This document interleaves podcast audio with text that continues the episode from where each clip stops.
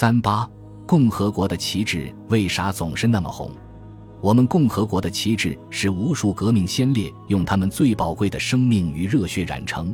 绝大多数有良知的、受过初级教育的普通中国人都知道这个最基本的道理。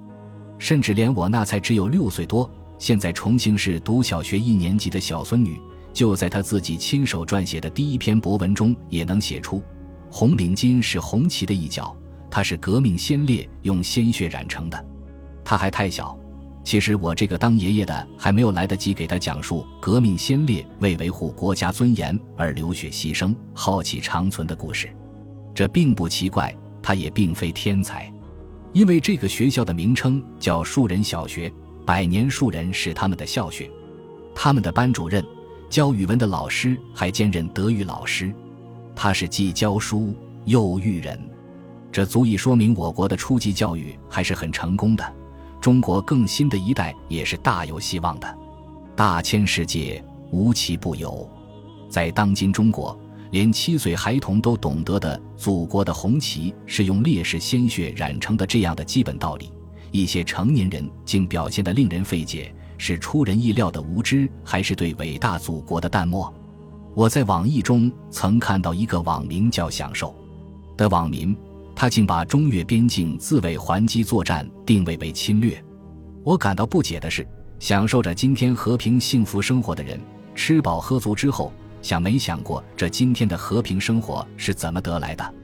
如果没有无数先烈们战场上浴血杀敌，保卫祖国领土安全和国家利益不受侵犯，你能像现在这样安闲舒适的享受生活吗？当八国联军攻入中华大地时。我们的人民能安心享受吗？我国在抗日战争时期，中华民族的每一份子，他们都在享受着什么？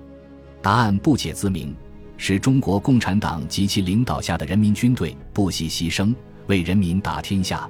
革命先烈用自己的珍贵生命，换来了祖国疆土的完整和不受侵犯。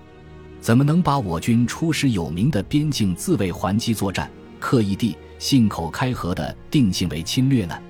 是咱们中国人一时犯了糊涂呢，还是被敌方收买，把屁股坐在了人家的沙发之中？一个外国人在当今开放的中国注册一个网名，发表这样的谬论，也许是混淆视听、搞乱我国社会思想政治基础的好办法。这种可能也是存在的。要知道，当年参战的老兵们。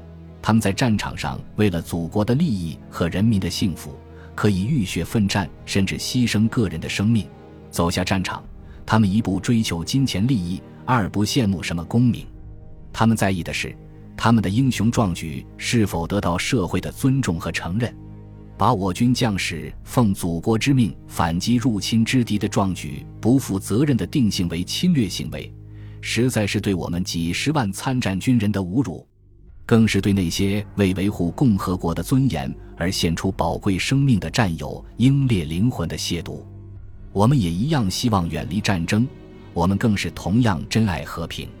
但是，我们更应当擦亮自己警惕的眼睛，看清这个世界其实很不安宁。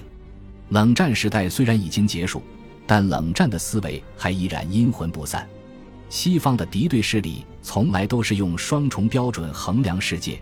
一直忘我之心不死，再看看我国的南海诸岛与和辽阔的海上资源，有多少国家正虎视眈眈？西边都还有一个不甘寂寞的邻国，与我国还存在大片的领土争端。这个世界是最讲究依靠实力说话的，军队则是一个国家实力的象征。保卫国家安全，维护国家尊严，听从祖国召唤，这是人民军队义不容辞的责任。国家、民族和人民的利益高于一切，军队和军人只有随时做好打仗准备，当祖国需要的时候，随时听从召唤，在战争中更多的消灭对手，更好的保存自己，甚至不惜用自己最宝贵的热血和生命来换取国家的尊严。只要地球上有国家的存在，就难免会有战争的潜在危险存在；只要有战争发生，就难免会出现流血牺牲。为国捐躯者，浩气长存。当一个国家在战争降临的紧急危险关头，为了更好地维护国家安全和保护国家利益，军队和军人就要随时听从祖国在召唤，时刻准备为共和国而战。所以，善待在战争中为国家和民族而战、英勇牺牲的英烈及其家属、伤残军人和所有参战军人，就是真正在热爱和维护国家和民族的长远根本利益。如果忘记了军人流血牺牲与奉献，那将是一个民族的悲哀。有基本良知或了解中国近代史的中国人都知道，自1840年鸦片战争以来到中华人民共和国成立之前，中国一直受着外国列强势力的凌辱，是毛泽东主席领导中国人民以无数先烈宝贵的生命与鲜血为代价，才赶走了外国的列强势力。而中华人民共和国的成立，是中国人民真正站起来的重要标志。一个主权独立的国家必须维护自己国家的尊严。人不犯我，我不犯人；人若犯我，我必犯人。这是我们中国维护国家主权独立和尊严而坚持的基本准则。正是以这个基本准则为坚实基础，才会有我们中华人民共和国今天的大国地位和高速经济发展的和平环境。这一切的一切。正是无数先烈用他们宝贵的鲜血和生命为代价换来的。关于一九七九年中越边境自卫海基战的战争起因、性质与影响，我在本回忆录之六“战略决策在午夜”中从理论上已做了充分的阐述。有兴趣的网友可以再返回去点击阅评。生命对人类任何一个人都只有一次，而且都是同样的珍贵。军人也是人。他们也同样懂得生命的珍贵，不同的是，军人肩负着保卫国家安全的责任。每当国家主权和尊严受到严重威胁或挑战时，他们又不得不义无反顾地毅然用他们那年轻而宝贵的生命来捍卫祖国的尊严，用他们那宝贵的鲜血把我们共和国的旗帜染红。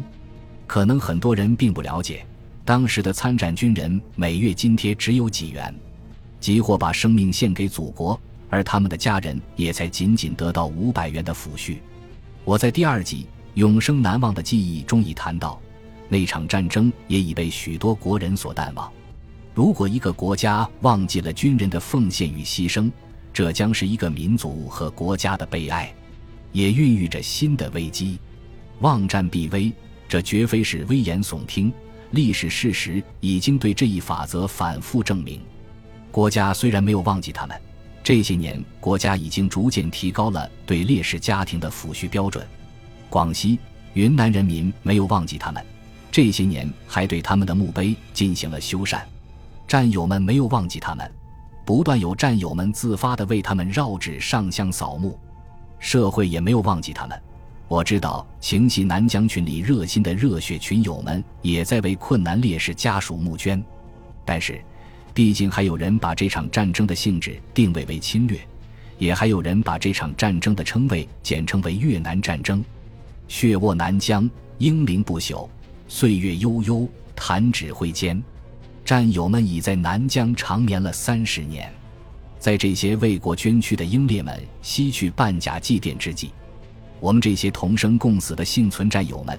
首先感谢铁血军事陆军论坛为我们参战军人提供了一个缅怀英烈战友们的阵地。